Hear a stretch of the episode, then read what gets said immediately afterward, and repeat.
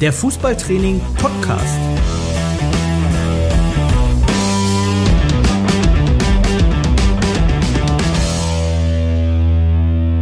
Das Kabinengespräch mit Trainern aus allen Leistungs- und Altersklassen. Ja, das Kabinengespräch, nächste Runde. Ich freue mich sehr über die Einladung von dir, Lennart, Lennart Klausen. Wir sitzen ja in Hennef in der Sportschule. Viele von den Trainern werden zumindest Hennef als Sportschule schon kennen. Vielleicht auch nicht nur vom Namen her, sondern weil sie hier viel Zeit verbracht haben, Lennart. Und du fühlst dich schon zu Hause, oder wie sehe ich das? Ja, die Sportschule Hennef hat in den letzten Monaten natürlich nochmal noch mal extra an Wert für mich gewonnen weil ich durch, die, durch den laufenden Fußballlehrerlehrgang äh, viel Zeit in dieser Sportschule verbringen durfte. Bist du gerne hier? Hast du gute Erinnerungen schon an die Kabine und an, an das ganze Surrounding hier?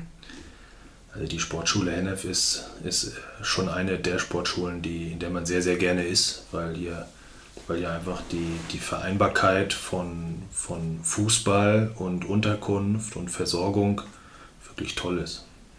Ich kann das aus eigener Erfahrung sagen. Also ich durfte auch meine Trainerlizenzen zwei von denen, die ich gemacht habe, hier machen. Und also versorgt gefühlt habe ich mich immer sehr gut. Ich glaube, wer schon mal hier war, kennt den, den Koch. Das Essen wird ja auch so im Front Cooking ausgegeben. Und ähm, ja, also essen kann man auf jeden Fall gut. Das stimmt. Ähm, gleich nach dem Essen erinnern sich die meisten dann äh, auch immer an den Berg, der ja. führt zu den Plätzen. Allerdings. Und ich hoffe, der ist dir dann genauso gut in Erinnerung geblieben wie mir auch. Ja, er ist mir gut in Erinnerung. Ich weiß aber nicht, ob es eine gute Erinnerung ist.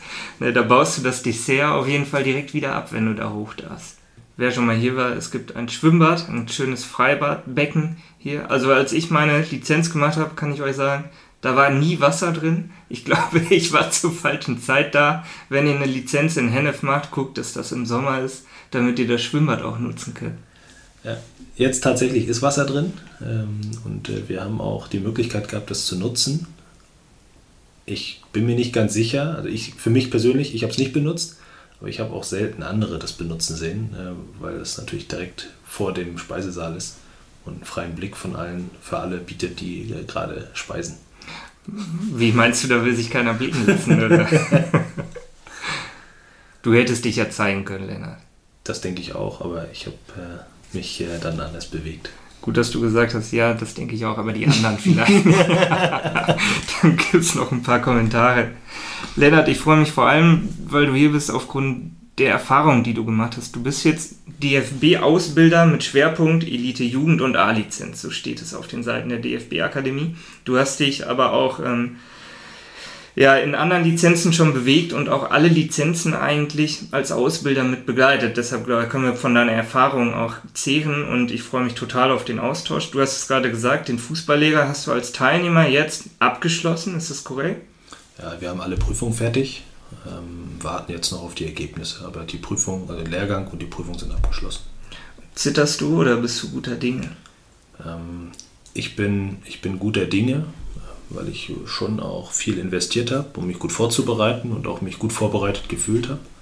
Ähm, ich bin aber auch guter Dinge, weil ich einfach über den Lehrgang auch ähm, ja, eine Haltung mitbekommen habe, dass es, dass es eben in diesem Jahr darum ging, äh, gar nicht zu sagen, so du musst jetzt so werden, das ist dein Ziel, da wollen wir dich hinbringen, ähm, sondern dass dieser Weg individuell war. Und es ging um meine persönliche Entwicklung. Es ging nicht darum, dass ich so werden muss, wie andere mich haben wollen, sondern okay. ich wurde eigentlich auf, auf meinem Weg, den ich ja schon lange vor dem Lehrgang irgendwie eingeschlagen habe, wurde ich begleitet und Dinge, die mich auf diesem Weg äh, an Problemfeldern irgendwo äh, ja, berührt haben, die haben wir eben dann gemeinsam besprochen und haben gemeinsam geguckt, wie wir da Lösungen finden, dass ich künftig einfach noch besser und seriöser oder souveräner äh, mit diesen Dingen umgehen kann. Also ich bin einfach auf meinem Weg begleitet und, und äh, besser gemacht worden, denke ich so. Und, und äh, deswegen, weil das eben immer um meinen Weg ging, bin ich eigentlich jetzt zum Ende auch, was die Prüfung anging,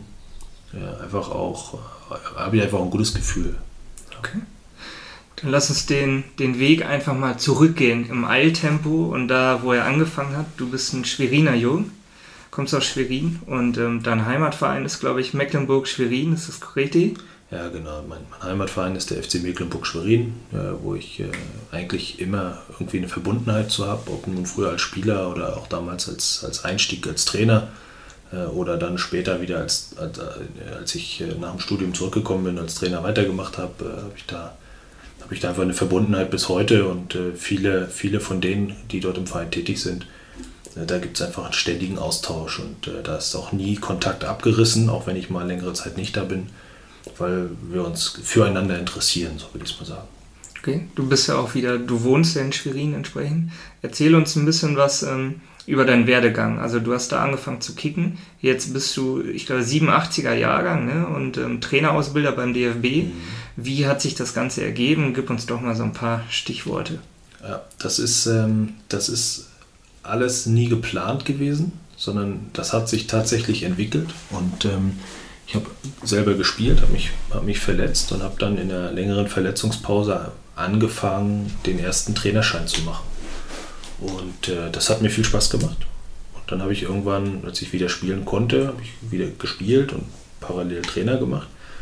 Und habe dann irgendwann aber so viel Zeit ins Trainersein investiert, dass ich dann mich auch aufs Trainersein konzentriert habe. Und egal wo ich war, ich habe immer, immer Kollegen, Trainerkollegen gehabt oder Menschen um mich herum gehabt, die, die immer über den Tellerrand irgendwie gedacht haben oder weitergeguckt haben. Und äh, wir haben uns ausgetauscht, wir haben diskutiert, wir haben ausprobiert. Und äh, so bin ich, so bin ich eigentlich von, von, von kleinen Vereinen dann irgendwann immer weiter in den, in den leistungsorientierten Fußball gerutscht. Und ähm, und habe dann parallel zu der Trainertätigkeit irgendwann auch angefangen, mal, Mensch, kannst du nicht mal bei der Teamleiterausbildung oder bei der C-Lizenzausbildung, würdest du da nicht mal zu dem Thema mal referieren. Mhm. So bin ich eigentlich dazu gekommen. Und äh, dann, dann ist es so, dass wir, dass ich immer in Vereinen gearbeitet habe, die relativ eng mit dem Landesfußballverband in Mecklenburg-Vorpommern zusammengearbeitet haben. Und äh, bin eben da auch in Austausch gekommen. Und und irgendwann war es so, dass, dass mein, mein ehemaliger Trainer, ähm, der auch mich in meiner Verletzungspause dafür motiviert hat, irgendwie mal so einen Trainerweg einzuschlagen und mal zu gucken, ob das was für mich ist, der hat gesagt, bei mir zeichnet sich das Ende meiner Arbeitszeit an ähm, oder ab und ich werde irgendwann in Rente gehen und ich könnte mir vorstellen, dass du beim Landesfußballverband mein Nachfolger wirst. Und äh, da habe ich dann nicht lange gezögert. Das, das ließ sich ideal alles vereinbaren. Und äh, dann bin ich an meine Heimatschule gekommen, da wo ich selber das Abitur gemacht habe, am Sportgymnasium in Schwerin. Bin ich dann dort als, äh, als verantwortlicher Trainer in diese Schule wiedergekommen und äh, habe dann die, die Kinder, die in diesem Verbundsystem sind, vormittags im Training betreut und nachmittags ähm, im Verein und war gleichzeitig dann festangestellt beim, beim Landesfußballverband und hatte auf der einen Seite Praxis, nämlich auf dem Platz, und war in meiner Anstellung beim Landesfußballverband dann aber auch äh, tätig ähm, in der Trainerausbildung. Und das war dann am Anfang etwas mehr die C-Lizenz. Und im Laufe der Zeit bin ich dann immer weiter auch in die, in die B-Lizenz reingerutscht. Und äh, aus, dieser, aus dieser Aufgabe hat sich das dann irgendwann ergeben, dass äh, die Verbandssportlehrerstelle in Mecklenburg-Vorpommern neu besetzt wurde. Und ähm, ja, man hat sich dann mit mir für eine interne Lösung entschieden. Und äh, das war für mich natürlich super, weil ich, weil ich dadurch die Erfahrung, die ich gesammelt hatte durch das Mitarbeiten in der Trainerausbildung, ähm, jetzt einbringen konnte und weiterentwickeln konnte. Und äh, habe dann auch wieder, Gott sei Dank, viele Leute um mich herum gehabt, die auch offen waren, Dinge auszuprobieren und äh, das mal zu machen. Äh, dann auch den Aufwand nicht gescheut haben, bei neuen Dingen auch mal, auch mal eine Stunde länger zu investieren.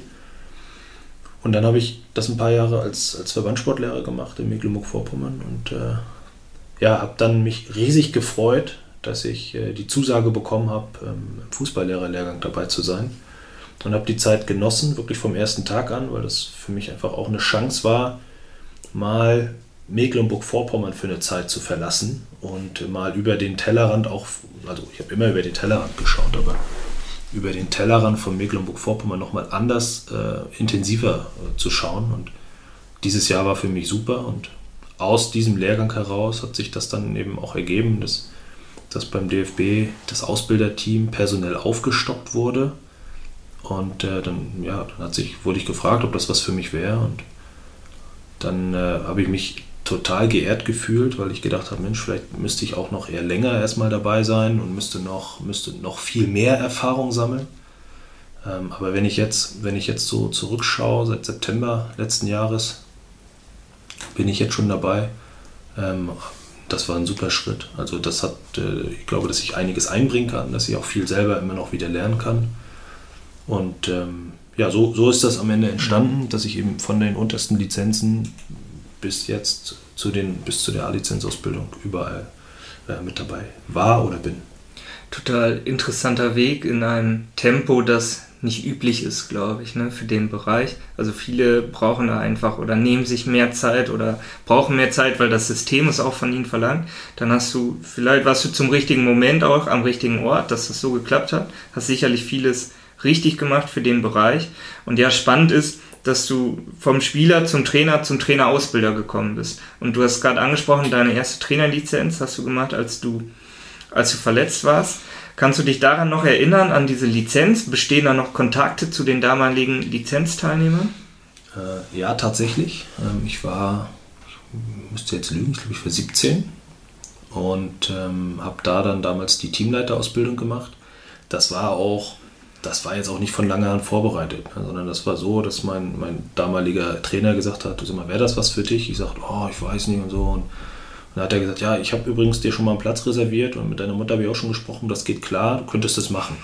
Ja, so bin ich dann da reingerutscht. Also das war jetzt auch, ja, und das hat mir eben super viel Spaß gemacht. Ne? Und äh, am Anfang waren viele Dinge für mich noch nicht greifbar, ne? weil zu dem Zeitpunkt, wo ich meine erste Trainerausbildung gemacht habe, diese Teamleiterausbildung, habe ich eigentlich noch gar keine Trainererfahrung gehabt. Und ja. äh, das habe ich dann nachträglich nachgeholt und habe dann immer auch geguckt, also dass ich dass ich dann auch äh, Erfahrung sammle in den Bereichen, wo ich mit dieser Lizenz, ich sage jetzt mal, hingehöre. Also ich habe mhm. angefangen mit Bambinis, habe dann äh, E-Union gemacht, habe F-Union gemacht, habe äh, dann später C-Union gemacht und bin dann nach den C-Union irgendwann dann auch mal im B-Union-Bereich, dann irgendwann auch mal wieder zurück, dann auch mal irgendwo ein halbes Jahr Senioren. Ich habe also über alle Altersbereiche das gemacht, aber als ich noch, als ich noch die kleinen Lizenzen hatte, habe ich in der Regel auch in den kleinen Vereinen gearbeitet äh, und mit, mit weniger leistungsorientierten Mannschaften und umso höher nachher die Lizenzen wurden, umso leistungsorientierter habe ich dann auch gearbeitet, um das dann auch immer anwenden zu können, was ich in der Ausbildung gelernt habe.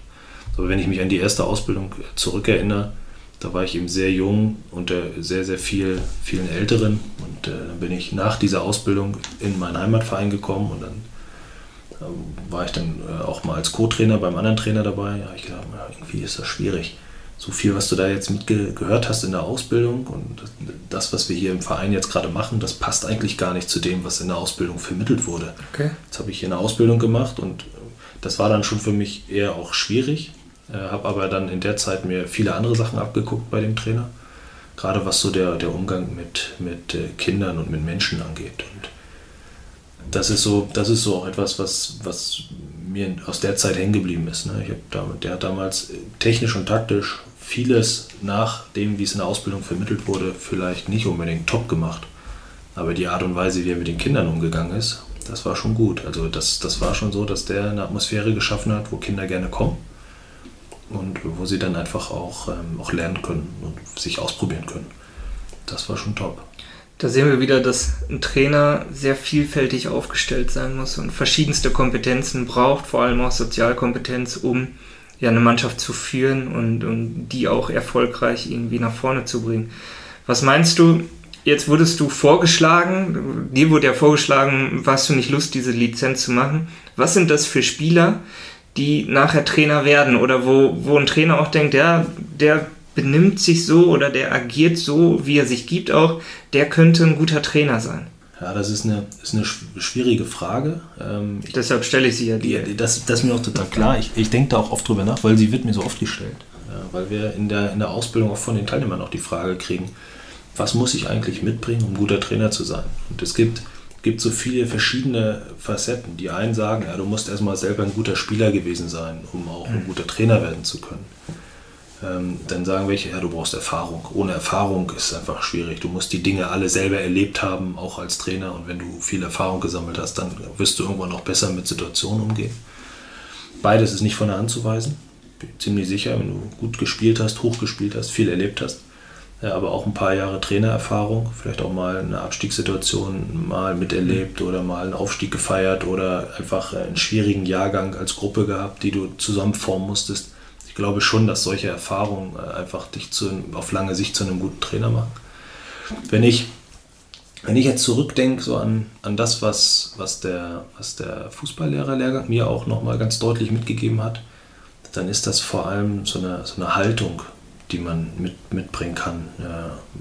Ich kann da rangehen und sagen, ich kann alles und so wie ich das mache, so ist es richtig und nur so ist es richtig.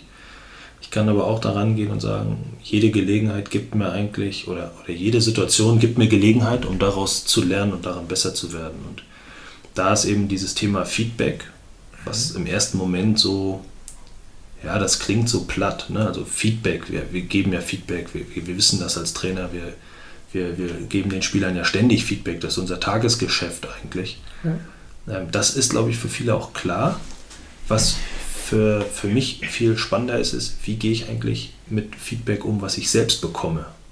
Wenn ich was bekomme und als Trainer. Absolut, genau. Und wenn ich was bekomme und wenn ich keins bekomme, was ja die Regel ist, die Regel ist ja eigentlich, es kommt fast keiner zu dir und sagt, äh, hey, deine Mannschaftsbesprechung oder dein Training oder wie du das Elterngespräch geführt hast da kommt ja keiner und gibt dir dazu ein Feedback. Aber wenn ich eine Haltung hinbekomme, dieses mir aktiv zu holen und zu sagen, okay, ich, ich möchte Leute um mich herum haben, von denen ich eben auch mir ein Feedback holen kann, was mir dann hilft, beim nächsten Mal besser zu werden. Weil wenn ich das nicht bekomme und nicht mehr oder mir nicht hole, dann ist die Wahrscheinlichkeit, dass ich besser werde, gering. Und wenn ich so zurückblicke, ich habe immer Leute um mich herum gehabt, mit das war jetzt nie, komm, lass uns mal treffen, ich möchte ein Feedback haben, sondern mhm. das war eine Feedback-Kultur um mich herum, die dafür gesorgt hat, dass ich besser geworden bin und dass die Leute um mich herum auch besser. Wir haben uns gegenseitig äh, weitergebracht und und diese Haltung für sich zu haben, zu sagen, ja, ich, ich nehme mir Feedback, ich höre mir das an, ich nehme das für mich mit, ob ich jetzt immer mit allem 100% einverstanden bin. Und ich muss auch akzeptieren, dass ich mal, mal ein Feedback bekomme, was ich vielleicht lieber nicht hätte hören wollen.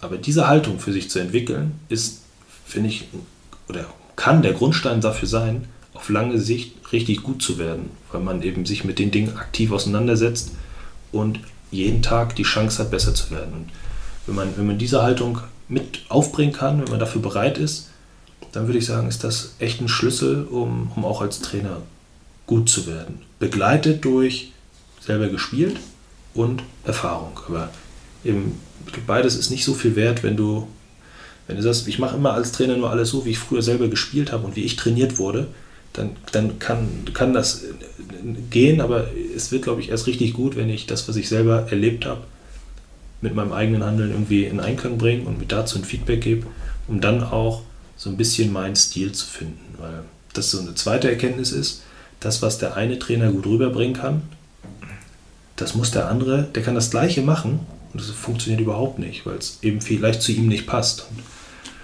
da sind, sind, so, sind so die Dinge echt hilfreich, die wir jetzt auch im Fußballlehrerlehrgang gemacht haben. Und äh, ja, und da, da, hoffe ich, dass wir, dass wir diese Haltung vielleicht auch schon in, in Trainerausbildungsstufen vorher reinbringen können. Also wie bin ich selber eigentlich? Was bin ich selbst für ein Typ? Ähm, ich bin eher ein ruhiger, eher doch ein ruhigerer, ein sachlicher, eher ein strukturierter Trainer. Ähm, ich muss für mich aber auch dann erkennen, dass das Thema Emotionalität und Pushen, Pushen, Pushen, das geht mir nicht so gut von der Hand und wirkt nie so authentisch wie bei einem, der abgeht wie ein Zäpfchen und äh, der vielleicht auch mal einen Termin verschludert oder mal da was vergisst oder mal da fünf gerade sein lässt, aber der einfach von der gesamten Persönlichkeit her absolut so einen motivierenden Charakter hat. Und wir können nicht beide das Gleiche machen. Die Wahrscheinlichkeit, dass wenn der auf einmal anfängt strukturiert zu arbeiten, dass das schief geht, ist genauso groß, wenn ich jetzt anfange, mal nur auf Pushen zu gehen und dann vielleicht völlig überdrehe, weil es zu mir gar nicht mehr passt. Also ich bin nicht so und dann kann ich das halt auch nicht vorspielen. Und da hilft es schon zu wissen, was bin ich eigentlich für ein Typ. Und davon leitet sich dann auch ab, wie bin ich denn als Trainer. Und so kannst du natürlich auch ein Trainerteam ganz sinnvoll zusammensetzen vielleicht. Ne? Wenn du sagst, ja, ich weiß, mir fehlt vielleicht das und das, hole ich mir einen Assistenztrainer oder einfach einen Typen rein, der, der mir genau dabei helfen kann oder der das rüberbringt, dass die Mannschaft so das Gesamtpaket bekommt. Ne? Genau, also das, das ist auch so ein Thema. normalerweise, gerade wenn ich im, im Leistungsbereich bin, dann bin ich ja nicht mehr alleine auf dem Platz. Also ich habe in der Regel immer einen Co-Trainer, eigentlich auch einen, der dann auch immer da ist, also jetzt nicht hauptamtlich da ist, aber der mir, der mir einfach äh, bei den Trainingseinheiten, bei den Spielen zur Verfügung steht, der auch mal nach dem Training noch eine Stunde Zeit hat, dran zu, da zu bleiben, um nochmal Dinge zu besprechen.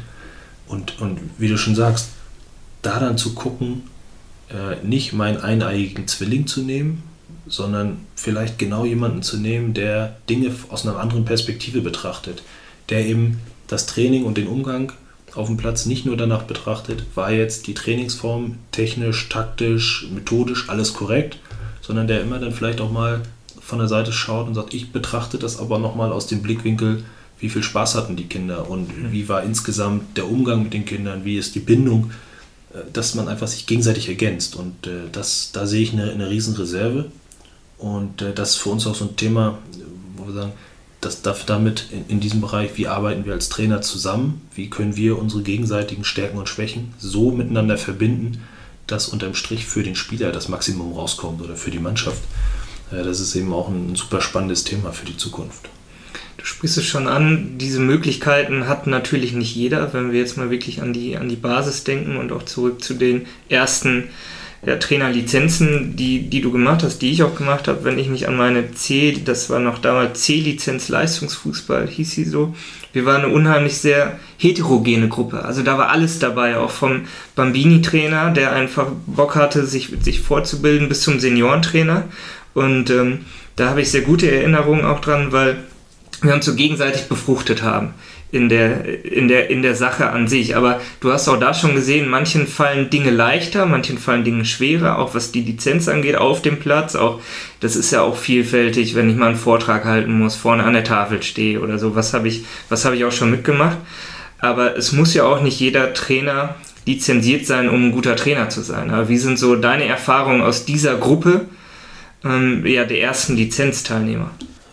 Das ist tatsächlich so. Also die Lizenz an sich sagt, sagt im Zweifel nicht darüber etwas aus, ob du als Trainer gut bist oder nicht gut bist. Ähm, ich erinnere mich auch damals an die Zeit, wir haben in dem Kurs zusammengesessen und es waren äh, Bambini-Trainer, so wie ich, und Senioren-Trainer. Wir haben die gleichen Inhalte in der Lizenz gemacht. Ja. Und ähm, ich bin mir ziemlich sicher, dass viele Inhalte in der Lizenz dabei waren, die waren für mich als Bambini-Trainer überhaupt nicht relevant. Das hätte ich niemals machen können, dürfen mit den Kindern. Und ich kann mir genauso gut vorstellen, dass für den Seniorentrainer einiges dabei war, wo er gesagt hat, wenn ich das mit denen mache, das, das funktioniert mit Erwachsenen nicht. Und wir haben, wir haben alles, was Trainingsplanung, was Coaching, das war alle, für, für uns alle gleich. Irgendwo so eine Art, ja, das war eben Basiswissen. Aber nach dieser, nach dieser Ausbildung hätte ich nicht gesagt, dass ich, dass ich äh, für das, was ich mache, gut bin. Ich hatte Grundwissen, das mhm. hatte ich, aber da unterscheiden sich die Altersbereiche schon und das, das ist aus meiner Sicht auch unabdingbar. Und das ist ja auch schon, in, wenn ich jetzt die letzten Jahre zurückblicke, immer mehr in die Richtung auch gegangen, dass wir tatsächlich die Trainer auch so ausbilden, ähm, wie sie das für den Bereich, wo sie tätig sind, brauchen. Ich will jetzt nicht sagen, dass du von klein auf an Altersspezialisten entwickelst, mhm. aber da sollte es vielleicht münden. Ja. Dass man irgendwann mal sagt, okay, wir haben Experten, für, für den Altersbereich äh, Bambini. Wir haben Experten für den Altersbereich ähm, E-Union oder Devidora D-Union. Und wir haben Experten äh, für den Bereich Übergang vom Juniorenfußball in den Seniorenfußball. Also das sind völlig unterschiedliche Anforderungen, die diese Trainer bringen müssen. Und, und äh, auf der einen Seite hast du halt eben die Ausbildung, die dir ein bisschen hilft. Und auf der anderen Seite hast du dann eben Erfahrung. Ich erinnere mich an einen Trainerkollegen, der hat der hat schon, hat schon Ahnung, 10, 15 Jahre, wenn vielleicht noch länger, ne, hat der immer irgendwo im E-Union-Bereich was gemacht. Den hat nichts mehr aus der Ruhe gebracht. Der, der, wusste ganz genau, was gehauen und gestochen ist. Der wusste, welche typischen Probleme er mit den Eltern hat. Der wusste, wann er wo eine Elternversammlung machen muss, damit die Probleme gar nicht mehr entstehen. Der hatte seine Trainingsform, der hatte ein Coaching, was altersgerecht entwickelt war. Der hatte so viele kleine Dinge, die ihm geholfen haben, immer wieder die Kinder auch zum Lachen zu bringen. Der war absoluter Profi. Absoluter Profi. Aber der hatte jetzt keine unfassbar hohe Lizenz. Aber der hat eben sich in diesem Bereich, hat er sich so gut, ich sag mal, damit beschäftigt und, und so gut äh, durch Erfahrung, durch Fortbildung so gut qualifiziert, dass der zwar keine hohe Lizenz hatte und trotzdem eine totale Rakete im Umgang eben für, für diese Kinder. Und das, das geht, glaube ich, schon auch in, in diese Richtung. Die Lizenzen geben dir etwas mit und das muss man dann aber eben für sich auch ausprobieren und äh, dann für sich seinen Weg auch finden. Und idealerweise kriegen wir das eben auch hin, dass wir in der Lizenzausbildung nicht sagen, nur so geht es und das ist der Weg und alles andere ist falsch. Und ich benutze mir gerne das Beispiel mit dem Buffet, ja, dass wir sagen, okay, wir stellen ein Buffet hin. Es gibt verschiedene Möglichkeiten zum Ziel. Ähm, probier, wir probieren die aus, ihr probiert die für euch aus, ihr sagt, was schmeckt. Und, äh, und das, was schmeckt, das behaltet ihr. Und das, wo ihr sagt, na, das ist nicht so mein Geschmack, das, das habe ich ja trotzdem mal gehört und weiß, dass es das gibt. Und ich kann es bei Bedarf eben auch mal rausholen. Aber dass man eben auch dann am Ende die Sachen macht, mit denen man sich selber auch wohlfühlt, weil es gibt eben verschiedene Wege, die nach Rom führen. Und äh, es muss nicht diesen Einheitsweg geben und diese Vielseitigkeit. Und was dann wirklich zu welchem Trainer passt, geht dann durch Ausprobieren. So, so habe ich es dann tatsächlich auch oft gehabt. Jetzt ist es ja so, bei den ersten Lizenzen ist es dann unterschrieben, überschrieben mit dem, wir lernen das Einmaleins des Fußballs. Auch teilweise. Kannst du uns mal was darüber erzählen? Was ist für dich das Einmaleins des Fußballs? Du sprichst vom, vom Buffet. Ähm, sicherlich müssen wir da differenzieren, zu welcher Leistungsklasse das dann noch ist oder zu welcher Lizenz. Aber was steht denn auf dem Buffet drauf? Also das, das Einmaleins des Fußballs, das äh, boah, das, das so präzise zu fassen. Also die, die, die Grundziele vom Fußball sind nach meinem Dafürhalten Tore erzielen und Tore verhindern. So, das sind, das sind die, die Dinge und dazu brauche ich den Ball.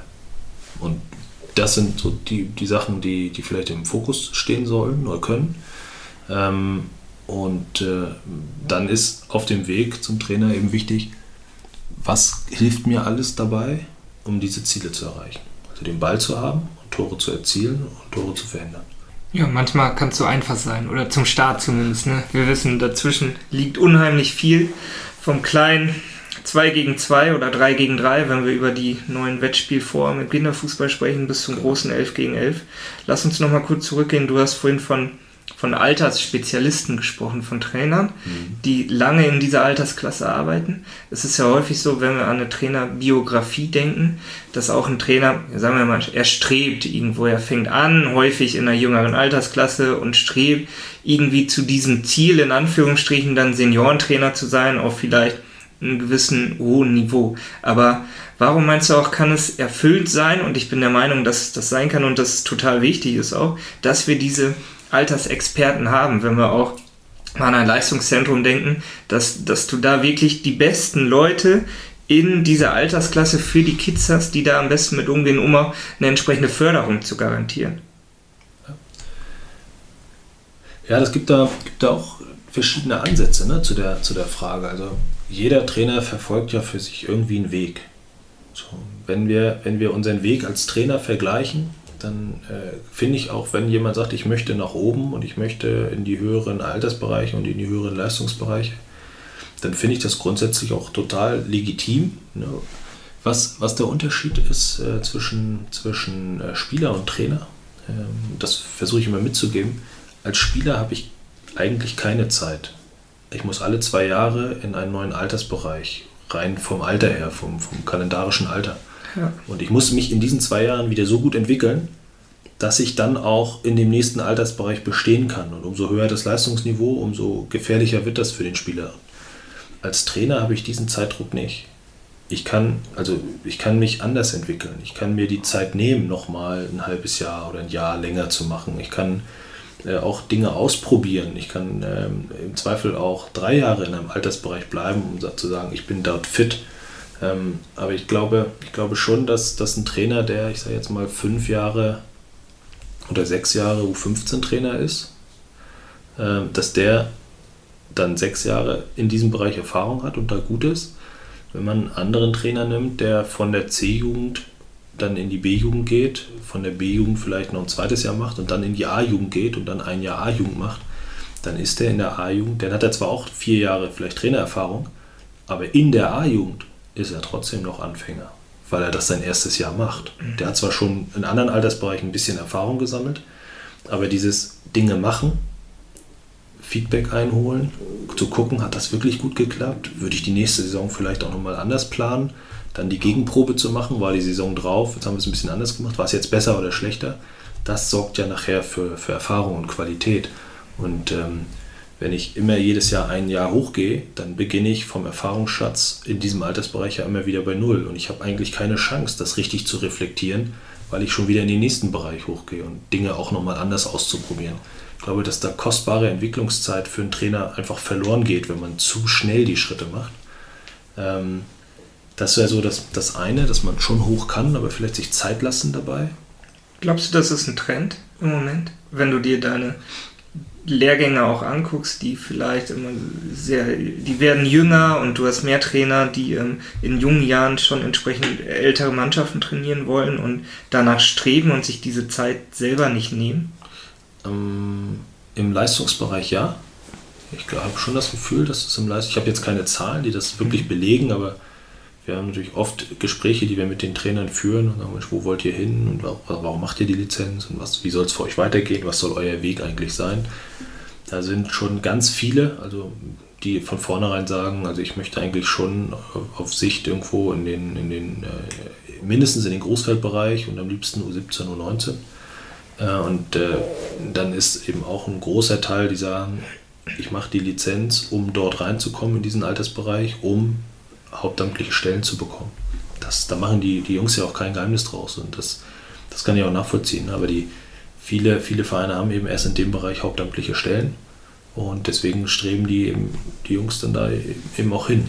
Ähm, wie gesagt, ich kann das auch, ich kann das auch total nachvollziehen und finde das auch nicht in jedem Fall schlimm. Äh, ich glaube aber auch, dass, dass wenn ein Trainer gute Arbeit macht, dass das auch ein automatischer Weg ist. Also wenn du als Trainer gut arbeitest mit deinen Spielern, dann entwickeln sich ja auch die Spieler und dann ergeben sich automatisch auch gute Ergebnisse. Das ist einfach meine Logik. Wenn ich die Spieler gut mache, dann wird auch das Spiel der Mannschaft besser und dann werden auch die Ergebnisse am Wochenende auf Sicht besser und vielleicht erfolgreich.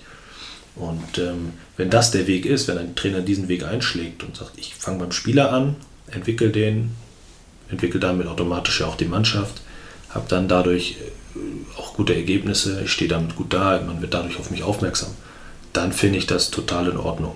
Weil dann macht er ja seine Arbeit und dann ist der U15-Trainer und er arbeitet wie ein U15-Trainer und macht sich dadurch vielleicht dann für weitere Aufgaben bekannt.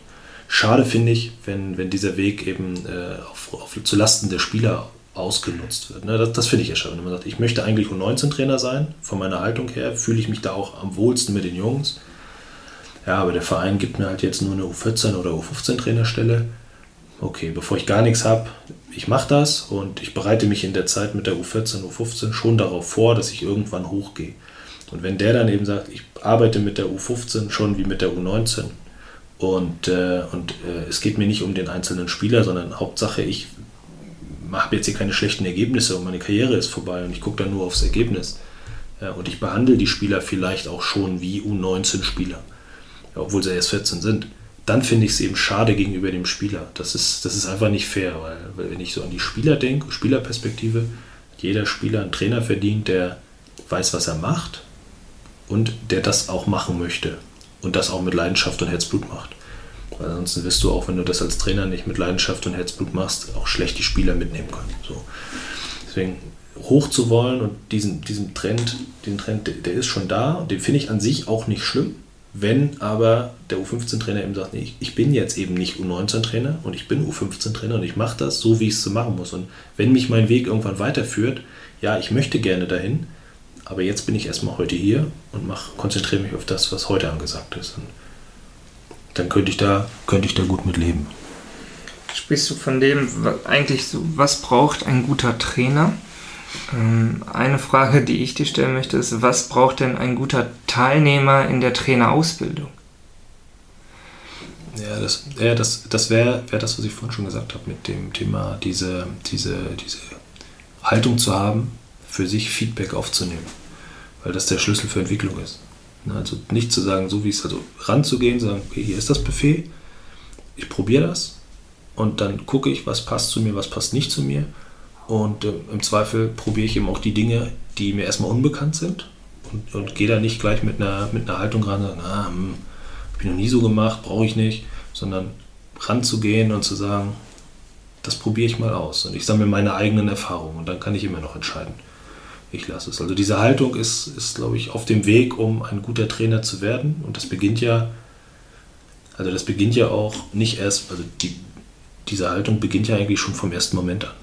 Weißt du, wenn, wenn jemand in der, in, der, in, der, in der ersten Ausbildungsstufe äh, mit dieser Haltung schon beginnt, die, die in der Elite-Jugendlizenz äh, ankommen, die Trainer, die haben ja auch schon einen ganz schönen Weg zurückgelegt. Die haben ja schon einiges an Ausbildung mitbekommen. Ja.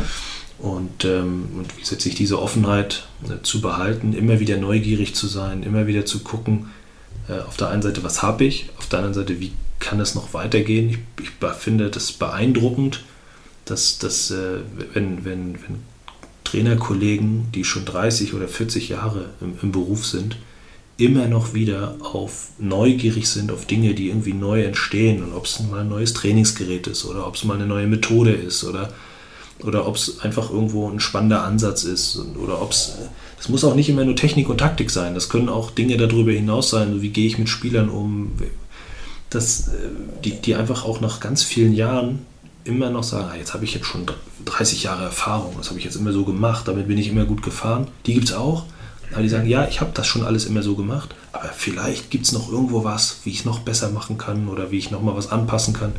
Da bin ich immer beeindruckt, wenn du, weißt du, noch so, wenn ich, also wenn ich nach, nach 40 Jahren oder wie viel auch immer noch diese, diese Leidenschaft, diese Neugier und dieses Feuer habe, das würde ich mir total wünschen. Also ich hoffe, dass es so ist. Stand heute kann ich das ja nicht abschätzen, aber, mhm. aber ich beeindruck, mich beeindruckt das, wenn, wenn eben diese Offenheit immer und immer wieder da ist und an seinen eigenen Gedanken, an seinen eigenen Prinzipien immer wieder ein bisschen zu schrauben, um das besser zu machen. Das, äh, das ist aber eine Haltungsfrage. Ne? Und äh, die, die habe ich für mich jetzt nochmal ganz intensiv kennengelernt. Neugierig bin ich sowieso. Aber das habe ich nochmal für mich so rausgestellt. Das kann auf lange Sicht wirklich ein Schlüssel sein, um immer auch am Puls der Zeit zu bleiben, ohne zu vergessen, was man eben auch alles schon mal gemacht hat. Weil die Dinge, die man schon gemacht hat und da, wo gute Erfahrungen da sind, die soll man ja nicht über Bord werfen. Aber immer wieder zu gucken, ist das noch zeitgemäß, passt das noch, müsste ich was verändern, kommt das noch an? Ähm, das finde ich eine, ist eine riesen Herausforderung. Das ist auch unfassbar anstrengend, sich immer wieder aus seinem Trott rauszuholen. Und äh, jede Veränderung ist auch immer irgendwie mit zusätzlichem Aufwand verbunden. Ne? Wenn du irgendwo eine Routine hast, dann spulst du die ab und dann machst du das so, wie du es gemacht hast. Und du weißt ja auch, dass das grundsätzlich erstmal funktioniert. Wenn du diese Routine jetzt aufbrichst, ist das aufwendig. Aber diesen, dieses Feuer für diesen zusätzlichen Aufwand zu entwickeln, das finde ich, find ich beeindruckend und äh, ich freue mich über jeden, der das hat. Und äh, Gott sei Dank habe ich eben viele immer um mich gehabt, die genauso waren und mich dadurch immer mitgezogen haben. Ist bis heute so und das, das ist einfach ein, ein Schatz. Dieses Feuer, von dem du sprichst, ich glaube, das muss ich auch mitnehmen, um überhaupt mich für so eine Trainerlizenz anzumelden. Ne? Ich brenne für die Sache, ich will mich fortbilden, ich komme auf den Trichter, ja, da ist etwas, das bringt mich vielleicht weiter, das probiere ich mal aus. Ist ja mit Sicherheit auch ein Ziel dieser Fortbildung, das entsprechend weiter zu fördern. Nichtsdestotrotz kostet eine Trainerfortbildung Zeit, sie kostet auch ein gewisses Maß an Geld, keine Frage. Warum würdest du trotzdem denjenigen, die danach streben oder die sich im Fußball als Trainer befinden, raten, sich weiter fortzubilden und Trainerlizenzen zu machen? Als ich angefangen habe, habe ich ja von heute auf morgen eben konnte ich nicht spielen aufgrund einer Verletzung äh, und dann stand ich vor einer Mannschaft und ich hatte überhaupt gar keine Kennung, wie ich das machen soll und gut machen soll. Also einfach nur mal ein Training machen, finde ich, ist ja nicht Trainer. Ne? Also einfach immer hinzugehen und sagen, ich ziehe mir mal drei Trainingsformen irgendwie auf ein Blatt Papier und, und gehe auf den Platz und führe dieses Training einfach nur durch. Ähm, das, das ist für mich nicht Trainer sein. Trainer sein heißt für mich äh, etwas entwickeln, etwas voranbringen. Und das ist dann nachher die, die Aufgabe, äh, mehrere Trainingseinheiten am Stück sukzessive aufbauend zu gestalten, um dann langfristig einen Spieler zu entwickeln oder eine Mannschaft zu entwickeln. Das ist für mich eigentlich Trainer sein. Und dafür gibt es einfach unfassbar viele Hilfsmittel und Tipps und Methodiken, wie man das machen kann, die man auch oft einfach auch in Lehrbüchern oder so nicht findet. Also du findest in Lehrbüchern in der Regel nicht, wie gehe ich mit verschiedenen Situationen um, wie gehe ich mit dem Spieler um, wenn der, wenn der jetzt äh, das Feedback, was ich ihm gebe, nicht richtig, ähm, nicht richtig aufnimmt oder sich nicht verbessert oder wie, wie, wie, wie, wie erkläre ich ihm eigentlich, wie die technische Ausführung richtig ist. Über Trainingsform gibt es unfassbar viele Medien, ähm, aber über, über Methodik und tatsächlich dieses Trainersein auf dem Platz äh, gibt, es fast, äh, gibt es ganz wenig nur und, äh, und ähm, und das dann auch dann auch schon so tiefgründig, dass das dann auch der Anfänger oft nicht verstehen kann, denke ich. Und dafür ist eben die Trainerausbildung hilfreich. Gar nicht, gar nicht mal immer nur äh, um, um, äh, um nur Technik und Taktik zu vermitteln und welche Spielsysteme gibt und so, sondern wie mache ich eigentlich meine Arbeit auf dem Platz und wie schaffe ich es langfristig was zu entwickeln.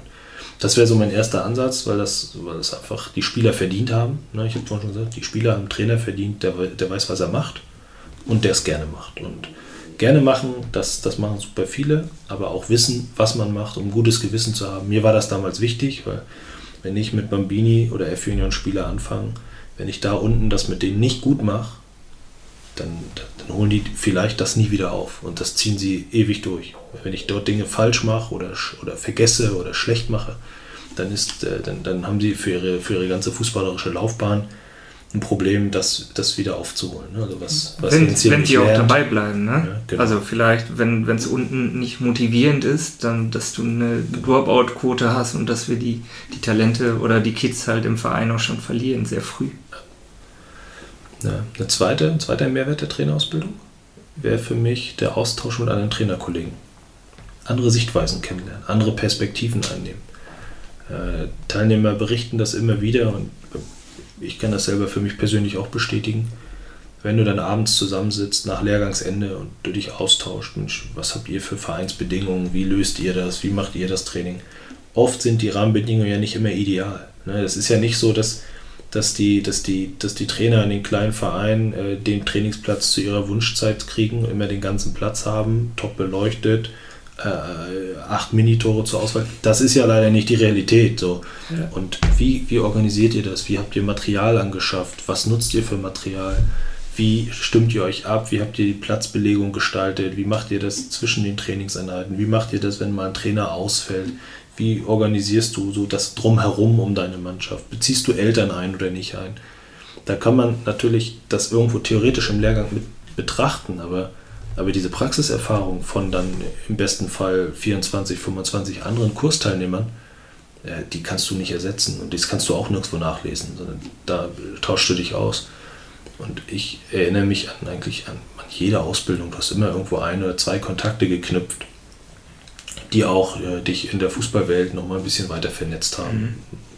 Ohne dass man immer was von diesen, von diesen äh, Kontakten hat, aber irgendwo trifft man dann den einen oder anderen immer auch nochmal wieder und, äh, und, und, tauscht sich dann aus und das ist dann eben auch super interessant. Also ich unterstelle mal, dass die meisten Trainer in erster Linie mal nicht Trainer sind, weil sie, weil sie für sich persönlich irgendwas wollen, sondern die meisten sind gerne Trainer, weil sie eben den Kinder, für die Kinder der Trainer sein wollen oder für die Jugendlichen oder für die, für die Erwachsenen, weil sie damit auch viel geben. Und äh, die meisten machen das in, aus erster Linie oder in erster Linie erstmal nicht, weil sie damit davon viel nehmen, weil sie davon so unendlich viel haben das ist, das ist eine Leidenschaftssache und, äh,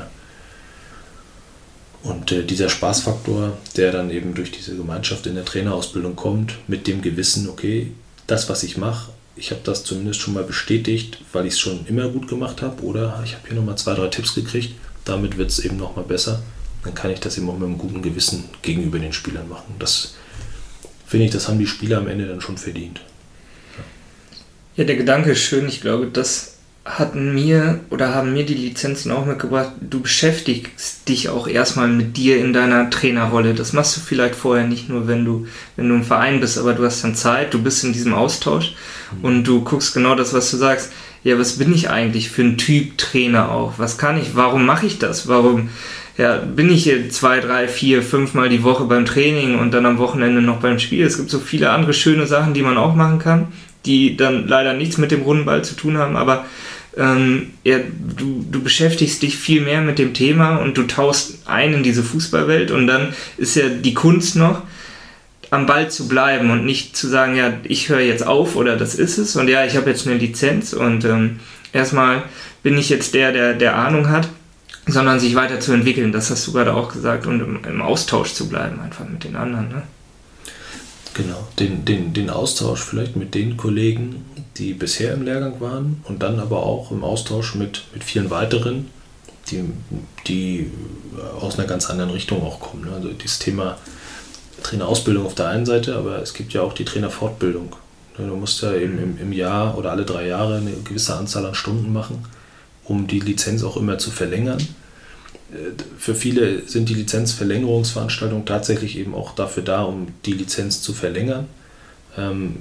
Ich habe für mich das immer so gehandhabt, also ich habe immer mehr, viel mehr Fortbildungsveranstaltungen besucht, als ich hätte besuchen müssen, weil mir das einfach auch wichtig war, ähm, so viel wie möglich eben mitzunehmen. Und äh, ideal waren immer die Veranstaltungen, wo von vornherein klar war, okay, es geht um das und das Thema und um den und den Altersbereich vielleicht. Weil ich im Laufe der Zeit auch für einen Altersbereich nicht festgelegt, das wäre falsch, aber ich habe für mich auch erkannt, was, wo, wo habe hab ich am meisten Freude, das, darum macht man es ja auch, und wo profitieren auch die Spieler am meisten von mir.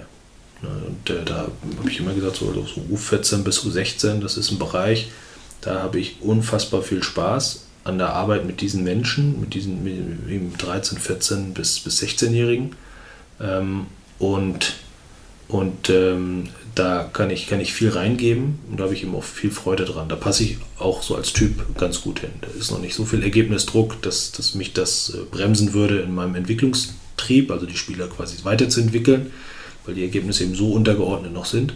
Aber es ist auch schon so viel Leistungsorientierung, dass die Spieler eben auch schon genau wissen, dass sie, was sie da und wofür die sie da investieren. Und jedes Mal, wenn Fortbildungsveranstaltungen eben sind, die genau in diesen Altersbereich einzahlen, dann, dann gehe ich da in der Regel auch immer hin, ähm, auch wenn ich die Stunden nicht mehr brauche, weil mich eben diese, die, dieser Anspruch äh, treibt, in dem Bereich wirklich gut zu sein. Ich, ich mache auch andere Fortbildungen, aber aber wenn ich jetzt merke, dieses Jahr, neben denen, die ich sowieso machen wollte, äh, ist noch mal, sind nochmal hier so ein paar Hotspots, dann gehe ich da auch hin und dann habe ich eben deutlich mehr Fortbildungsstunden, weil ich die Fortbildungsstunden nicht dafür sehe, ja, ich muss ja irgendwann meine Lizenz verlängern, sondern ich sehe sie eben wirklich, ja, da kann ich besser werden. Da kriege ich für mich was rausgezogen. Und deswegen fällt mir das dann auch nicht schwer, ein bisschen mehr zu machen. Ich glaube auch, interessante Angebote gibt es zuhauf, wenn ich wirklich selber Interesse habe, als Trainer mich weiter fortzubilden. Da muss ich ja nicht nur um die Ecke oder nur bei meinem Landesverband gucken, sondern ähm, ähm, es gibt eine Vielzahl an Angeboten für sämtliche Altersklassen und auch für, für viele unterschiedliche Leistungsklassen.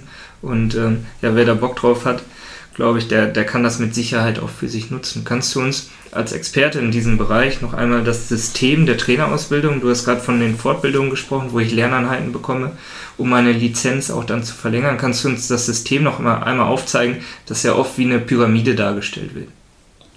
Ja, also das, das, aktuelle, das aktuelle System ist so, dass du unten einsteigst mit, äh, mit, einer, mit einer Teamleiterausbildung. Ähm, die in jedem Landesverband unterschiedlich gestaltet ist. Ne? Manche machen das ähm, nur am Wochenende, manche machen auch mal eine gesamte Woche, manche stückeln das über mehrere Wochenenden. Ähm, mittlerweile benutzen immer mehr auch schon Online-Formate, so ein Blended Learning-Format. Ähm, wenn du die Teamleiterausbildung hast, kannst du dann im nächsten Schritt die C-Lizenz machen und kannst dich in der C-Lizenz schon auf Altersbereiche festlegen. Du kannst sagen, ich möchte eher Kindertraining, Jugendtraining, äh, Seniorentraining, Torwarttraining kann man schon so ein bisschen in die Richtung gehen, in die man dann tendiert. Das ist so der, der eigentlich der Einstieg ähm, in, die, in, in, die, in die Trainerausbildung. Für die, die sagen, ich möchte eigentlich künftig doch eher leistungsorientiert, also C-Lizenz ist etwas eher Amateurbereich, ich will jetzt nicht sagen Breitensport, aber es ist alles sehr niedrigschwellig für kleine Vereine, die vielleicht einmal die Woche Training haben, zweimal die Woche Training haben, die jetzt nicht immer die idealen Rahmenbedingungen haben. Äh, da, da, kann man gut die C-Lizenz machen und wird da auch äh, dann wirklich mit den nötigsten Informationen und einem gesunden Verhältnis von Theorie und Praxis versorgt. Ähm, der, der leistungsorientierte Strang beginnt dann mit der, mit der B-Lizenzausbildung, die je nach Landesverband so zwei bis drei Wochen geht plus Prüfung, ähm, wo dann auch im Vorfeld man mit einem Eignungstest sich erstmal ich sag mal, so beweisen oder bewerben muss, um in diesen Kurs zu kommen, weil es da dann inhaltlich schon auch um, um leistungsorientierteren Fußball geht. Ähm, zumindest als Einstieg. Und wenn du die, die B-Lizenz gemacht hast, äh, kannst du danach dann die Elite-Jugendlizenz machen. Das ist dann die erste Ausbildungsstufe, die nicht mehr in den Landesverbänden ausgebildet wird, sondern im, äh, beim Deutschen Fußballbund. Und ähm, nach der Elite-Jugendlizenz würde dann die A-Lizenz-Ausbildung folgen.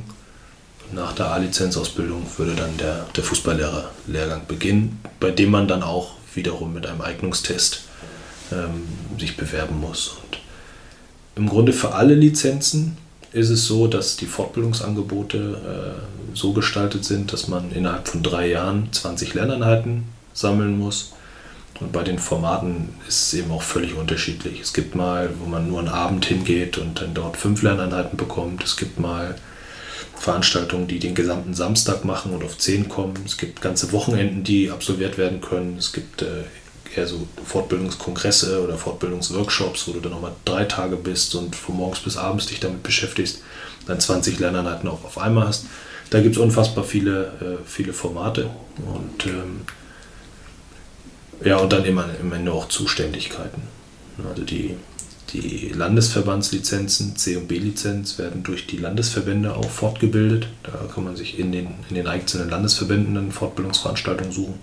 Die Elite-Jugendlizenz wird durch den, durch den DFB selber fortgebildet und die A-Lizenz und Fußballlehrerfortbildung werden durch den Bund Deutscher Fußballlehrer organisiert. Ja, wenn du das so erzählst, ähm, ist schon ein weiter Weg, glaube ich, wenn man den komplett bis zum Ende gehen will, beziehungsweise wenn man sich drin befindet, gibt es in diesem Kosmos Trainer, Trainerausbildung, Trainerfortbildung unheimlich viele Angebote, die ich nutzen kann die ich auch ja nutzen muss, du hast es gerade gesagt, um meine Lizenz entsprechend zu verlängern, wenn ich dabei bleiben will. Es ist so jetzt hier in Hennef, wo wir uns befinden, ich habe hier meine Elite-Jugendlizenz und die A-Lizenz gemacht, hier in der Sportschule. Ich muss sagen, ich habe auch gute Erinnerungen hier an die Kabine. Mir ist aber auch aufgefallen, dass je weiter du gehst bei den Lizenzen, dass es zumindest so ein bisschen diese Konkurrenzsituation auch unter den Trainern, ob du das jetzt hören willst oder nicht als Ausbilder, die ist schon da, weil du dann als Trainer sowas wie, du bist schon Einzelkämpfer, wenn es sich um bestimmte Stellen, irgendwie wenn es um bestimmte Stellen angeht, du hast die Hauptamtlichkeit vorhin angesprochen und jeder wollte sich da auch schon positionieren. Hast du sowas, also bekommst du sowas mit als Ausbilder? Und ähm, wie ist das im, im Fußballlehrer jetzt gewesen, wo ihr natürlich auch um die, ähm, ihr kommt aus einem großen Spektrum und jeder hat auch andere Ziele, die manche wollen in den Profitrainer werden, manche wollen halt Hauptamtlichkeit, um NLZ-Leiter zu werden und so weiter. Es gibt ja verschiedene Modelle da, aber siehst du da auch eine Konkurrenzsituation, je weiter es geht bei den Lizenzen? Also, Im Unterrichtsraum ist das eher weniger mit, mitzukriegen, da stelle ich das eher weniger fest. Ähm, ich bin natürlich dann auch bei den Lehrgängen abends immer nur vereinzelt mit dabei, wenn die Teilnehmer zusammensitzen. Manchmal sitzt man sich noch dazu, aber ich sitze auch jetzt nicht jeden Abend mit allen Teilnehmern zusammen und bekomme dann auch nicht alle Gesprächsrunden und Gesprächsdiskussionen mit. Ähm, grundsätzlich ist es aber schon so, dass wir jedes Jahr unfassbar viele Trainer ausbilden äh, und ähm, und es diese, diese Anzahl an, an hauptberuflichen Jobs nicht gibt und äh, dass, dass natürlich viele auch dahin streben, in die Nachwuchsleistungszentren zu kommen und äh, viele auch bereit sind, viel dafür zu investieren. Also das ist ja nicht so, dass, dass, die, dass die da immer nur Geschenke bekommen. Also viele, die in die Nachwuchsleistungszentren gehen, fangen erstmal auf Honorarbasis an oder noch als Student und werden und machen dann äh, aufgrund ihres Engagements unfassbar viel. Und äh, viele, die auch einen hauptberuflichen Job im Fußball haben, sind jetzt auch keine Millionäre oder werden dadurch keine Millionäre. Auch das muss man, muss man sagen. Also die viele kleine Vereine, ähm, die schaffen zwar hauptamtliche Stellen, ähm, aber müssen so viele Aufgabenfelder miteinander kombinieren, damit irgendwie eben diese volle Stelle dann daraus wird aber eigentlich sind das manchmal auch zwei volle Stellen oder drei volle Stellen in einer. Also dieser, dieser, dieser Wunsch in eine hauptamtliche Trainerstelle im Sport ist ja nicht immer so, dass du dann auch wirklich nur Trainer bist, sondern viele mhm. müssen eine ganze Menge links und rechts mitmachen, was mit Trainer sein eigentlich nicht so viel zu tun hat. Ne? Ob das ein Fahrdienst koordinieren ist oder ob das parallel noch einen Scouting-Bereich mitführen ist oder oder oder. Äh, Im Lehrgang selber ähm, kommen natürlich schon auch Teilnehmer und, und, und machen sich mal schlau, was, was wäre für meine persönliche Entwicklung das Richtige oder ich habe jetzt die Möglichkeit ins NLZ zu gehen, soll ich das machen oder soll ich es nicht zu machen? Ähm, wir, können da, wir können da immer nur ja, unterstützen, weil wir natürlich auch nicht immer, gerade bei den, bei den, das war vorher schon bei den, bei den B-Lizenzausbildungen im Landesverband, jetzt auch bei der Elite-Jugendlizenz, wir, wir kennen natürlich auch nicht immer alle Hintergründe so detailliert, um dann zu sagen können, ja, mach das oder mach das nicht. Das steht uns ja auch am Ende gar nicht zu. Wir können immer mal noch ein, zwei Nachfragen stellen. Hast du darüber mal nachgedacht oder darüber? Ja, aber grundsätzlich sind es eben viele, die, die, die diesen Weg ähm, anstreben.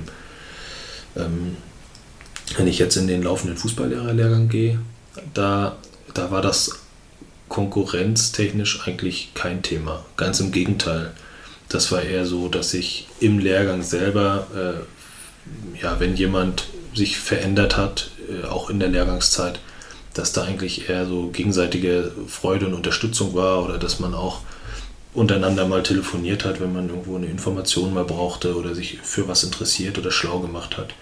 Dass eigentlich eher ein offener Austausch war und dass sogar tatsächlich intern auch über das ein oder andere Mal gesprochen wurde. Ähm, was man bei einer Konkurrenzsituation, wenn man Angst gehabt hätte, dass die anderen vielleicht dann irgendwie damit aufspringen oder so, vielleicht auch gar nicht gemacht hätte. Also das war eigentlich super vertrauensvoll und das war auch, auch vom ersten Tag an vertrauensvoll. Also das liegt einfach auch daran, dass, dass die Lehrgangsatmosphäre, ich habe es vorhin schon mal, ne, als du gesagt hast, äh, die Prüfung war, war auch so, dass man jetzt keine Angst haben musste oder so. Äh, das war insgesamt einfach eine Lehrgangsatmosphäre, die sehr, sehr vertrauensvoll war. Ähm, toller Umgang untereinander, Verlass aufeinander. Da wurde dann sich eher ausgetauscht, Mensch, ich, ich habe da mal ein Gespräch, wie würdest du dich vorbereiten? Es war eher so, dass man sogar die Kollegen einbezogen hat, um dann da bestmöglich auftreten zu können. Also habt ihr die Feedback-Kultur, von der du schon gesprochen hast, auch gelebt im Lehrgang? Wir haben die gelebt. Ähm, es war auch die allererste Unterrichtseinheit, die wir im Kurs hatten. Also die erste war ein bisschen Organisation und danach ging es um, um Feedback und wir haben das, äh, wir haben das damals für uns aufgenommen, miteinander und äh, sich unterstützen und ja, sich halt Feedback auch einzuholen. Ne? Also nicht, nicht immer nur zu sagen, ich gehe zu einem hin, sondern selber auf Leute zuzugehen und sagen, sag mir mal, wie, wie denkst du darüber, wie würdest du es machen, was hältst du davon? Ähm, und das habe ich jetzt ein Jahr lang immer und immer wieder gemacht und das, die ganzen Kollegen um mich herum auch. Ähm, ich war immer schon offen, aber, aber das so aktiv zu machen und immer wieder mir das einzuholen, das ist, äh, ist, für, mich, also ist für mich wirklich toll, ist ein riesen Mehrwert, zusätzlich zu vielen anderen Sachen, aber das ist ein, ein unfassbarer Mehrwert. Ja. Diese Unterstützung oder auch die Fragen, die du gerade selber gestellt hast, wie würdest du das machen? Ähm, wie packst du vielleicht auch dieses Thema an? Die ähm, ja, bringen mich auch zum nächsten Punkt, zu den Prüfungen. Du hast gerade selbst über die Prüfungen gesprochen und Prüfung, vor allem in den, in den unteren Lizenzen, also wenn es losgeht, ist dieses Prüfungsthema schon auch bei den Teilnehmern, Teilnehmern relativ hochgehangen. Mhm. Jetzt ähm, hast du unheimlich viele Prüfungen schon abgenommen und kannst da sicherlich was zu erzählen. Muss ich also Prüfungsangst ist natürlich von, von Typ zu Typ unterschiedlich, gar keine Frage. Aber wenn ich diese Lizenzen durchlaufe, glaube ich, können wir auch nach außen tragen, ich muss keine Angst vor den Prüfungen haben, oder?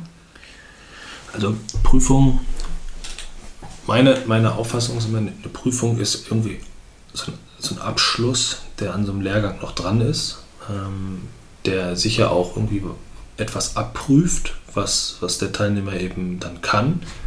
Ähm, für, für mich ist bei Prüfungen sind zwei Sachen wichtig. Das erste ist ähm, die Atmosphäre, die, die in dieser Prüfung äh, herrscht, finde ich, ist maßgeblich. Ist das, ist das eine Atmosphäre, wo wir sagen, okay, komm, wir, wir gucken gemeinsam auf Augenhöhe, äh, was ist jetzt über den Kurs hängen geblieben? Äh, wie, wie würdest du das anwenden? Ähm, oder ist es, von oben nach unten so, sag mir jetzt mal so, was du, was du darüber weißt und im Hinterkopf so, aber sag's mir auch so, wie ich es hören will. Das sind, finde ich, zwei verschiedene Dinge und ähm, diese Atmosphäre, die ich eben in der Prüfung gestalte, dass, dass, da, dass das eben ein Miteinander ist und nicht, ich stelle dir eine Frage und du beantwortest die oder beantwortest sie nicht, Also die Prüfungsatmosphäre ist mir total wichtig, weil ich weiß, dass das ein Stressmoment ist. ist für mich selber auch ein Stressmoment. Ist für alle eigentlich eine unangenehme Situation. Wenn wir wählen könnten, würden wir am liebsten alle die Prüfung weglassen. Aber, aber es ist irgendwie ja schon auch, schon auch nötig. Und äh, das, das, äh, das, das Zweite ist eben, dass wir, dass nach meinem Gefühl in Prüfungen nicht immer nur richtig und falsch abgeprüft wird, sondern am Ende wollen wir euch in der Ausbildung ja Kompetenzen vermitteln, wie ihr mit verschiedenen Situationen umgeht, Handwerkszeug, wie man das lösen kann. Und dann gucken wir eben in der Prüfung, ist der Trainer eben in der Lage, aus diesem Handwerkszeug die richtigen Tools auszuwählen, die auch vielleicht zu ihm passen. Sodass dieses, was ist richtig und was ist falsch, vielleicht auch etwas weniger in den Mittelpunkt ähm, rückt, sondern eher darum geht, löst du mit deinem Vorschlag das Problem? Oder wird das dadurch besser? Ne? Also nicht, nicht ist die Übungsform das Richtige oder die Spielform das Richtige, sondern wird der Spieler durch das, was du machst, tatsächlich dann in dem, was er besser können soll, besser. Ähm, das sind so zwei Dinge, die, finde ich, für die Prüfung dann schon auch relevant sind. Und was, was mir, das ist mein persönlicher Anspruch, wenn ich eine Trainerausbildung mache als Ausbilder, ähm, dann möchte ich die Leute auch so ausbilden, dass sie am Ende so gut sind, dass die Prüfung dann eben nicht mehr eine Hürde ist, sondern eben ein formaler Abschluss ist. Aber die, die Ausbildungsqualität, so wie ich methodisch arbeite, so wie ich es erkläre, muss nach meinem Verständnis so gut sein, dass am Ende des Kurses jeder die Dinge dann auch kann. Und, äh, und äh, dass, dass das, was wir unterrichten, das, was wir bearbeiten, dass das dann auch so sitzt, dass man am Ende eine Prüfung schreiben kann. Also das, das ist so auch mein Anspruch, also dass man eine Atmosphäre schafft, in der nie das Gefühl entsteht, eigentlich könnte ich hier durchfallen.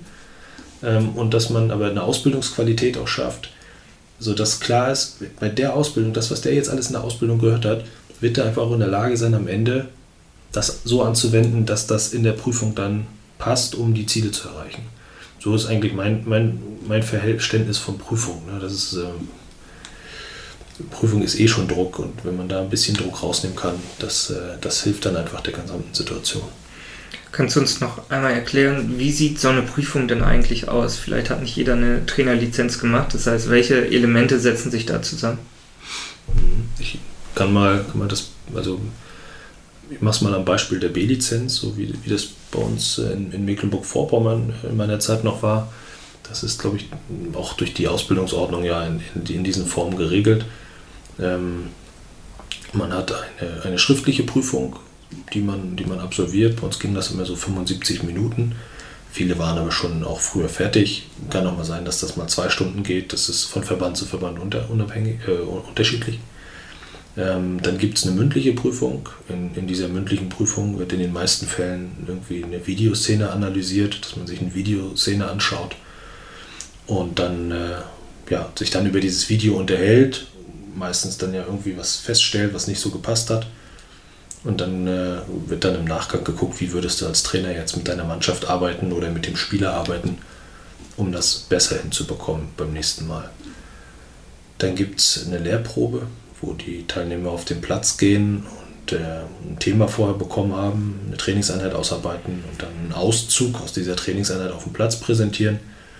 Ähm, und äh, dann gibt es eine Nachbesprechung, also eine Reflexion zu dieser Lehrprobe, wo sie sich selber eben einschätzen, was hat gut geklappt, was hat nicht gut geklappt. Ja, und dann gibt es noch den Teil, wo man selber, wo man selber spielen muss. Ne? Also selber Fußball spielen wird äh, auch noch bewertet. Da ist es dann so ein, so ein Lehrgangsspiel, wo dann ja alle nochmal richtig gegeneinander spielen. Und ähnlich ist es dann in den Folgeprüfungen auch. Bei der Elite-Jugendlizenz ist es im Grunde auch so, so und bei der A-Lizenz ist es auch so. Ähm, und äh, selbst jetzt bei der, bei der Fußballlehrerprüfung war es auch ähnlich so. Nur das selber Spielen haben wir da nicht gemacht. Aber mündliche Prüfung, schriftliche Prüfungen, da waren es dann ein paar mehr schriftliche Prüfungen. Aber so, das ist immer so der, der Kontext, wie sich aktuell eine Prüfung noch zusammensetzt. Und äh, ja. Für dich als als Ausbilder, du musst das Ganze ja nachher bewerten und benoten, zum Glück nicht alleine, du bekommst ja immer Hilfe, aber inwiefern spielt auch der Eindruck eine Rolle, den die Teilnehmer während des ganzen Lehrgangs irgendwie auf dich hinterlassen? Also man hat ja immer mal einen schlechten Tag, aber fließt sowas auch in deine Bewertung am Ende ein? Also am Ende ist, man ja immer Mensch. Ne? Also man kann, man kann, finde ich, wenn du jemanden über einen Lehrgang betreut hast und äh, dann, dann sollte die Prüfung natürlich eigentlich für sich losgelöst stehen, weil das ist ja die Prüfungsleistung an diesem Tag. Aber das, das kann man auch nicht aus, also das kann man nicht ausblenden, wenn jetzt im Lehrgang jemand total engagiert war und sich immer gut eingebracht hat und auch gute Ergebnisse, gute Beiträge gebracht hat. Wenn der dann eben an, am Prüfungstag ähm, die, die, äh, ja, die Prüfungsleistung abbringt und abliefert und dann ist da irgendwas, wo du denkst, boah, das hat er doch aber im Kurs schon, schon dreimal selber besser gemacht, kannst du da nicht, nicht ganz von raus. Also ich habe bei ganz vielen, bei ganz vielen äh, ist es so, dass man sagt, man könnte fast auf die Prüfung verzichten. Den, wenn, ich den, wenn ich am Ende das Prüfungsergebnis sehe und das, was im Lehrgang, wenn, was ich denen so als, als, als Eindruck aus dem Lehrgang als Ergebnis gegeben hätte, dann wäre das auch nahezu identisch gewesen. Also okay. bei den meisten passt das so. Man, mhm. man, man, lernt die Teilnehmer schon über den Kurs gut kennen. Und äh, gerade bei den Aufgaben, die jetzt auch in diesem Online-Campus eben passieren, ist ja alles auch echt schwarz auf weiß und du kannst die Ausarbeitung aller Teilnehmer nebeneinander legen und kannst genau gucken, guck mal, der hat so viel Details, der hat so viel Details, der hat hier nur oberflächlich das gemacht. Mhm. Du siehst dann schon oft auch, wie intensiv haben sich die, haben sich die Teilnehmer damit beschäftigt. Ne? Das, das ist, Prüfung ist ein spannendes Thema. Ich habe jetzt auch keine Lösung, wie es, wie es besser sein kann, aber ähm, das ist ein spannendes Thema, um über das gesamte Thema Prüfung überhaupt mal nachzudenken. Weil, weil was, was will ich denn eigentlich? Will ich, will ich am Ende des Lehrgangs abprüfen, ob der Trainer jetzt das aus diesem Kurs kann oder nicht kann? Der Lehrgang, das Lehrgangsende ist ja eigentlich nicht das Ende der Entwicklung. Ne, mhm. das ist so ein bisschen das. Also wir sprechen oft immer auch von Trainerausbildung. Ich finde den Begriff Trainerentwicklung eigentlich viel besser. Irgendwann fängt er mal in der Teamleiterausbildung an und geht nach und nach über Jahr und Jahr seine Lizenzen und du bist ja nach einer Lizenz nie fertig. Nie. Also du hast vorhin auch gesagt, das ist ein langer Weg bis zum Fußballlehrer, aber der Weg ist ja trotzdem nicht zu Ende. Der geht ja noch, noch für mich, also gerade für mich ja noch mal mindestens noch das Doppel- oder Dreifache nochmal weil, weil es einfach immer weitergeht. Und so eine, so eine Prüfung mit so, mit, so, mit so einer Abschlussnote, das ist immer so was Endgültiges. Und ähm, ich tue mich immer total schwer, weil jetzt gibst du jemandem vielleicht ein Feedback aus dieser Prüfung und der macht das vielleicht beim nächsten Mal schon gleich, setzt er das alles um. Ja, dann, dann, dann ist die Note, wird die Note eigentlich seinem Leistungsstand zwei Wochen später gar nicht mehr gerecht. Also ich erinnere mich auch an meine, an meine Prüfung. Ich habe auch äh, in der, gerade in der A-Lizenz habe ich damals ein Feedback bekommen. Ähm, das habe ich dann, das habe ich dann danach nie wieder falsch gemacht. Das ist mir mit Sicherheit damals angerechnet worden. So, aber mit diesem Prüfungstag habe ich diesen Fehler eigentlich ja schon gar nicht mehr gemacht. Und deswegen ist das ist so, eine, so eine Abschlussnote, die, die wird nicht immer, nicht immer gerecht. Und auch wenn du jetzt eine Note gemacht hast und du willst drei oder vier oder fünf Jahre später von der Elite-Jugendlizenz zur A-Lizenz, in diesen drei oder vier Jahren kann schon so viel Entwicklung wieder passiert sein, dass diese Note von damals nicht zwingend mehr aussagefähig ist zu der Leistung von heute. So, und äh, das, das kann auch andersrum sein. Das kann auch sein, dass du, dass du ein Trainer bist, der zu der Zeit, wo du gerade deine Prüfung gemacht hast, mit einer Mannschaft top auf dem Platz standest, jeden Tag Training, du bist voll drin. Jetzt hast du mal zwei Jahre nichts gemacht und fängst wieder an das ist dann schon, da brauchst du auch erstmal wieder, um auf den Platz reinzukommen, um, um, die richtigen Momente im Coaching zu finden, um die richtigen Worte zu finden. Wenn du dann noch eine andere Altersklasse äh, hast, dann brauchst du auch wieder eine andere Ansprache. Da ist so, so eine Prüfungsnote ist einfach nicht, nicht aussagefähig genug, um etwas über diesen Trainer zu sagen, weil der hat dann die Note 2,3 oder 2,0 aber ich kann mit dieser Note eigentlich zu wenig anfangen. Also ideal wäre für mich, dass ein Trainer in der B-Lizenz am Ende ein Abschlusszeugnis kriegt oder einen Abschlussbericht oder einen Entwicklungsbericht, wo drin steht, im Bereich Trainingsplanung, da ist er fit. Im Bereich Präsentieren mit der Taktiktafel, da hat er noch Probleme, da müsste man weiter dran arbeiten. Im Bereich äh, Umgang mit Spielern, äh, Coaching, Altersspezialist oder Altersspezifika, da müsste er noch viel mehr zulernen, weil er hat bisher nur keine Ahnung, nur E-Union gemacht hat, noch nichts anderes gelernt, der müsste eigentlich in den anderen Altersbereichen noch Infos kriegen und und und. Und wenn der mit diesem Thema in, in die nächste Ausbildungsstufe kommt, dann kannst du als Ausbilder daran weiterarbeiten mhm. und kannst dann nach der Ausbildung wieder gucken, wie viel ist jetzt tatsächlich dazugekommen? Und äh, Taktiktafel äh, würde ich nicht bestätigen. Das ist auf jeden Fall, das hat er richtig gut im Griff, kann man wegstreichen. Oder Taktiktafel ist immer noch nicht gut. Ich empfehle, eigentlich empfehle ich ihm, dass er in dem Bereich vielleicht irgendwo auch mal eine Fortbildung noch zusätzlich zur Ausbildung macht. Dann sind wir bei Trainerentwicklung und dann brauchst du keine Note mehr. Weil die Note ist nur, ist einfach zu wenig wert, außer dass sie eben formal äh, nötig ist. Aber durch diese Note kann kein Trainer wissen, was er besser machen soll. Und das, da, da wäre so eher dieser Gedanke langfristige Entwicklung, genau gucken, wer kann was, wer möchte was können. Kann auch sein, dass jemand sagt, ähm, wo, wo ich als Ausbilder sage, Taktiktafel ist okay, der sagt aber, ich möchte dann noch besser werden oder Methodik ist okay, sagt, nee, ich möchte noch viel mehr dazulernen. Das ist ja auch legitim. Aber eben so ein etwas detaillierteres Feedback zu den Dingen äh, und dann eben gleich mit einer Handlungsempfehlung, was solltest du eigentlich für dich jetzt künftig, wo solltest du dich weiterentwickeln. Und dann sind wir wieder bei dem Thema, was du ja vorhin schon gesagt hast. Ähm, muss ich immer eine hohe Lizenz haben, um guter Trainer zu sein?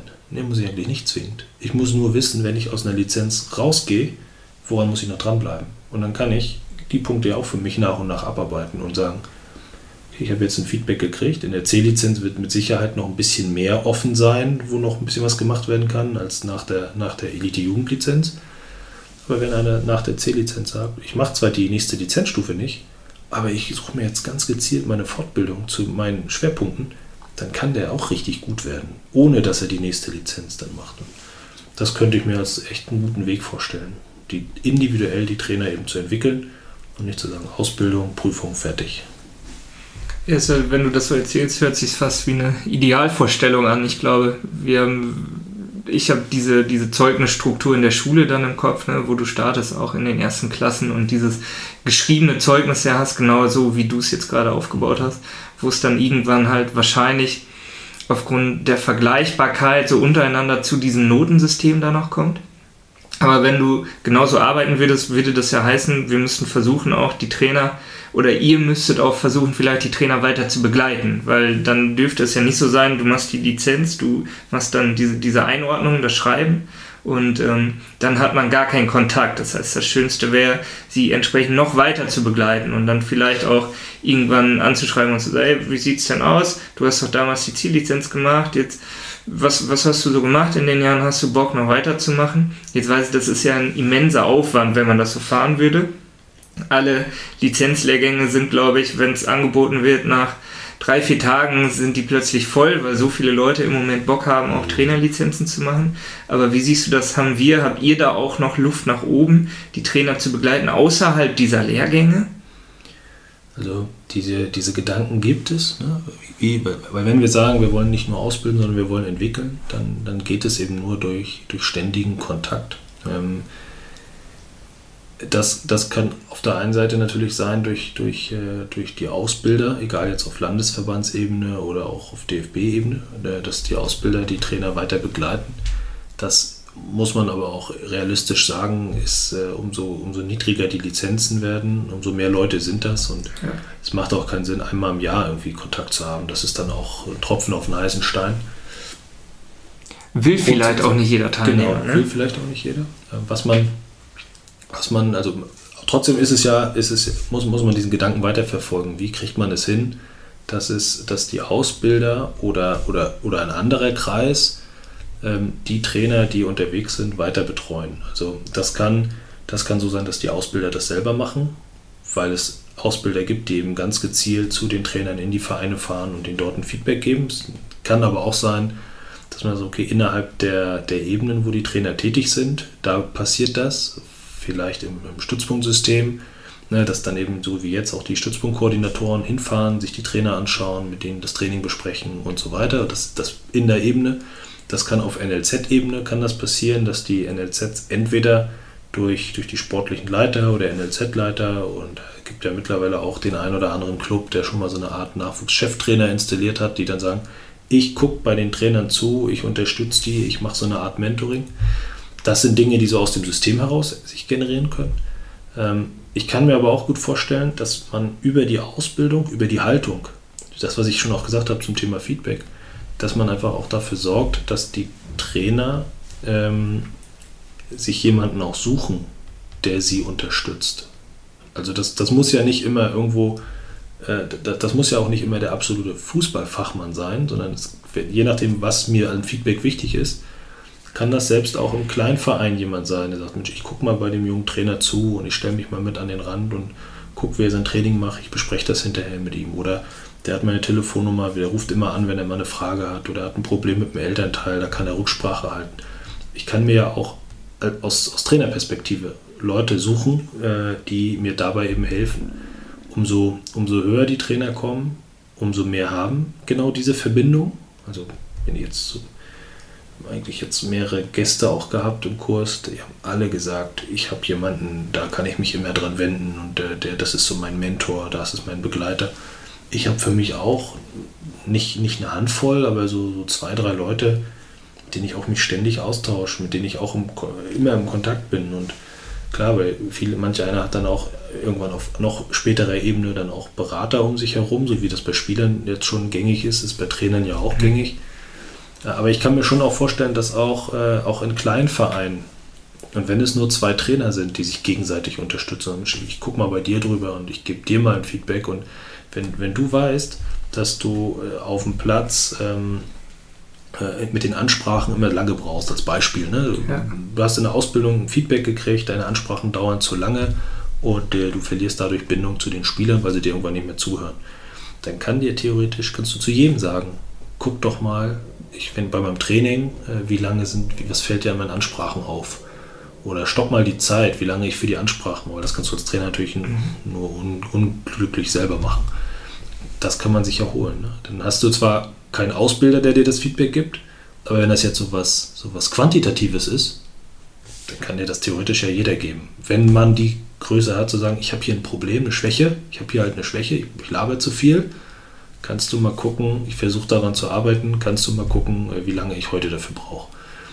Das ist eine Haltungsfrage, ne, das zu machen. Aber grundsätzlich glaube ich auf der einen Seite vom System, dass das System mehr da rein investiert, Leute zu entwickeln und am Ende auch besser zu machen.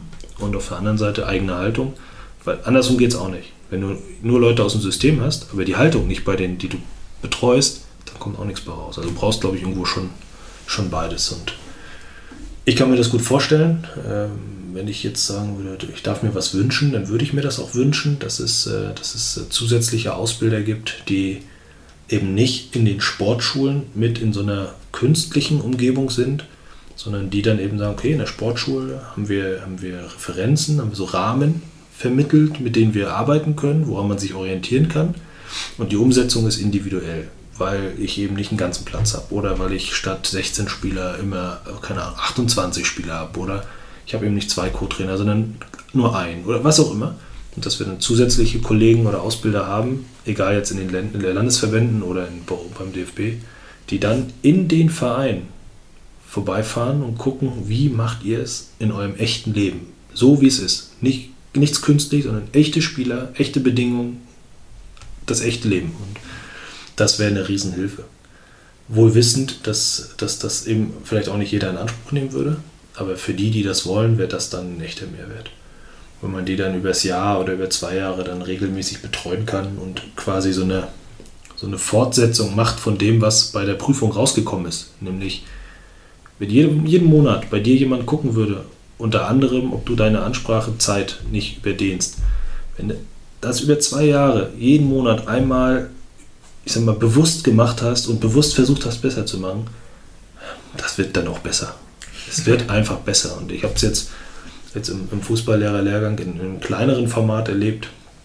Wir haben auch immer ein Thema besprochen in, in Hennefir und haben äh, dann äh, ein Training ausgearbeitet, mussten das bei uns im Heimatverein dann machen und haben das gefilmt und haben das dann online hochgeladen und haben dann von drei Lehrgangsteilnehmern Feedback bekommen, die mir zugeteilt waren plus von den Ausbildern.